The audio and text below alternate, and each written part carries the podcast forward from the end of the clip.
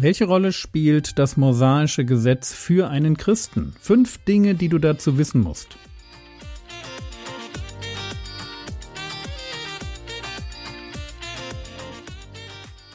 Theologie, die dich im Glauben wachsen lässt, Nachfolge praktisch, dein geistlicher Impuls für den Tag. Mein Name ist Jürgen Fischer und heute beschäftigen wir uns mit der Frage, wie lange und für wen das mosaische Gesetz gilt.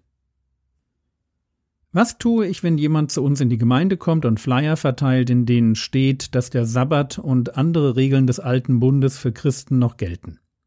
Natürlich weise ich ihn darauf hin, dass man ganz grundsätzlich nicht in andere Gemeinden geht, um dort Ärger zu machen. Das sollte eigentlich klar sein. Aber was könnte ich inhaltlich sagen? Gestern haben wir uns mit den Eckpunkten der Heilsgeschichte beschäftigt und mir war dabei ein Punkt besonders wichtig. Es gibt verschiedene Bünde, die Gott mit Menschen schließt. Einer davon ist der alte Bund vom Berg Sinai mit den mosaischen Gesetzen. Dieser Bund steht chronologisch zwischen dem Bund mit Abraham und dem neuen Bund, den Jesus am Kreuz mit allen Gläubigen schließt. Erst kommt der Bund mit Abraham, dann der Bund mit Mose und zuletzt der Bund mit den Gläubigen. Könnte man also sagen, dass der alte Bund für uns heute nicht mehr gilt? Und die Antwort muss lauten ja. Und zwar aus verschiedenen Gründen. Erstens, der alte Bund hat ein Ablaufdatum. In dem Moment, wo Jesus auf der Bildfläche erscheint, spielt er keine Rolle mehr.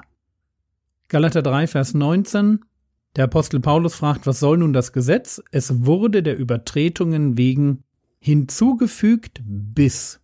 Das ist das entscheidende Wort bis der Nachkomme käme, dem die Verheißung galt, angeordnet durch Engel in der Hand eines Mittlers. Hinzugefügt bis. Es ist ganz wichtig, dass wir das verstehen. Erst das Versprechen an Abraham, dann wird der alte Bund hinzugefügt, bis der Nachkomme Abrahams, also Jesus, erscheint, dem die Verheißung an Abraham gilt. Hinzugefügt bis. Der alte Bund mit seinen Regeln ist nur eine Zwischenlösung. Wir werden uns morgen genauer anschauen, wofür er eigentlich da ist. Jetzt erstmal nur das eine, was wir verstehen müssen. Der alte Bund hat ein Ablaufdatum. Aber heißt es in der Bibel nicht, dass Gott mit Israel einen ewigen Bund schließt? Jesaja 24, Vers 5 Und die Erde ist entweiht worden unter ihren Bewohnern, denn sie haben die Gesetze übertreten, die Ordnungen überschritten, den ewigen Bund ungültig gemacht. Wie kann ich behaupten, dass der alte Bund ein Ablaufdatum hat, wenn er von Gott selbst als ewig bezeichnet wird? Und die Antwort ist recht einfach. Der Begriff, den wir mit ewig übersetzen, das hebräische Wort Olam, bedeutet nicht unendlich. Das würde man im Deutschen natürlich erwarten, weil wir ewig im Allgemeinen genau so verstehen, aber das stimmt halt nicht. Ewig, Olam, ist nicht zwingend unendlich. Olam ist meist eine Bezeichnung für eine lange, nicht weiter definierte Zeit. Ich zeige euch das mal an zwei Beispielen. Als die Israeliten bei der Einnahme von Kanaan Gedenksteine aufstellen, heißt es in Josua 4, Vers 7, und diese Steine sollen den Söhnen Israel für alle Zeiten, wörtlich Olam, zur Erinnerung dienen. Und klar, die Steine sind heute weg. Sorry. Oder Gott selbst sagt bei der Einweihung des Salomonischen Tempels folgendes. 1. Könige 9, Vers 3 Ich habe dieses Haus, das du gebaut hast, geheiligt, um meinen Namen dort niederzulegen, für ewig, Olam. Und meine Augen und mein Herz sollen alle Zeit dort gegenwärtig sein. Für ewig. Das waren in diesem Fall gut 350 Jahre. Dann kommen die Babylonier und zerstören den Tempel. Bitte gut merken, das in vielen Bibeln mit ewig übersetzte Wort Olam bedeutet nicht zwingend unendlich. Natürlich könnte es das bedeuten, weil es einen langen, für Menschen nicht zu überschauenden Zeitraum beschreibt, also einen Zeitraum, von dem nur Gott weiß, wie lange er dauert. Das könnte unendlich sein. Aber wenn ich an anderer Stelle lese, dass etwas nicht unendlich ist, dann bedeutet Olam erst einmal nur lange. In diesem Sinn ist der alte Bund weil Zwischenlösung nicht ewig im Sinn von unendlich, sondern Olam, bis der Nachkomme kommt. Jesus selbst formuliert so.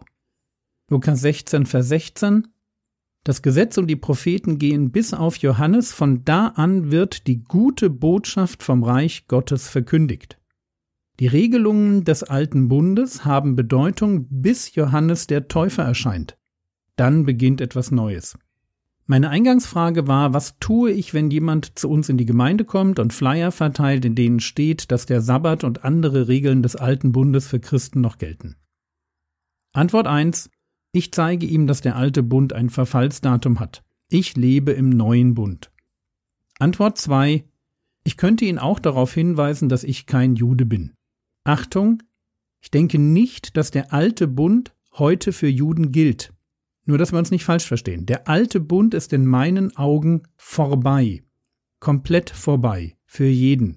Deswegen heißt es im Hebräerbrief dazu, Hebräer 8, Vers 13, indem er Gott von einem neuen Bund spricht, hat er den ersten, das ist der alte Bund, hat er den ersten für veraltet erklärt.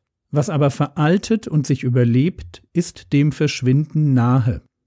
Und kurz nachdem der Hebräerbrief geschrieben wurde, ist der alte Bund auch äußerlich, mit der Zerstörung des Jerusalemer Tempels verschwunden. Man kann heute nicht mehr in diesen Bund eintreten, weil er weg ist. Es gibt ihn nicht mehr. Aber wenn ich mir die Frage stelle, für wen er überhaupt einmal gedacht war, dann nicht für Heiden, sondern für Juden. Er war ein Bund mit den biologischen Nachkommen Abrahams und hatte nie irgendeine Relevanz für Heiden, egal ob gläubig oder nicht gläubig. Also zwei Antworten. Erstens, der alte Bund ist vorbei. Zweitens, selbst wenn er noch gelten würde, hätte er mit mir erst einmal nichts zu tun. Ich bin kein Jude und der Bund wurde nur mit dem Volk der Juden geschlossen.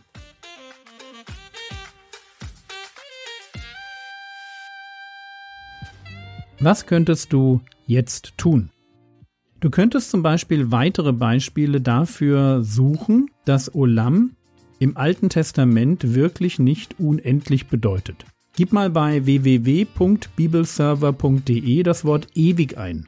Mit einem Sternchen am Schluss, damit du auch die Ergebnisse für ewiger und ewiges bekommst. Und schau dir dann die Ergebnisse in der Elberfelder Bibel an. Und sammle einfach noch ein paar Beispiele dafür, dass Olam wirklich nicht immer oder nur ganz selten eigentlich unendlich bedeutet. Das war's für heute. Wenn du sie noch nicht hast, dann besorg dir doch meine App. Der Herr segne dich. Erfahre seine Gnade und lebe in seinem Frieden. Amen.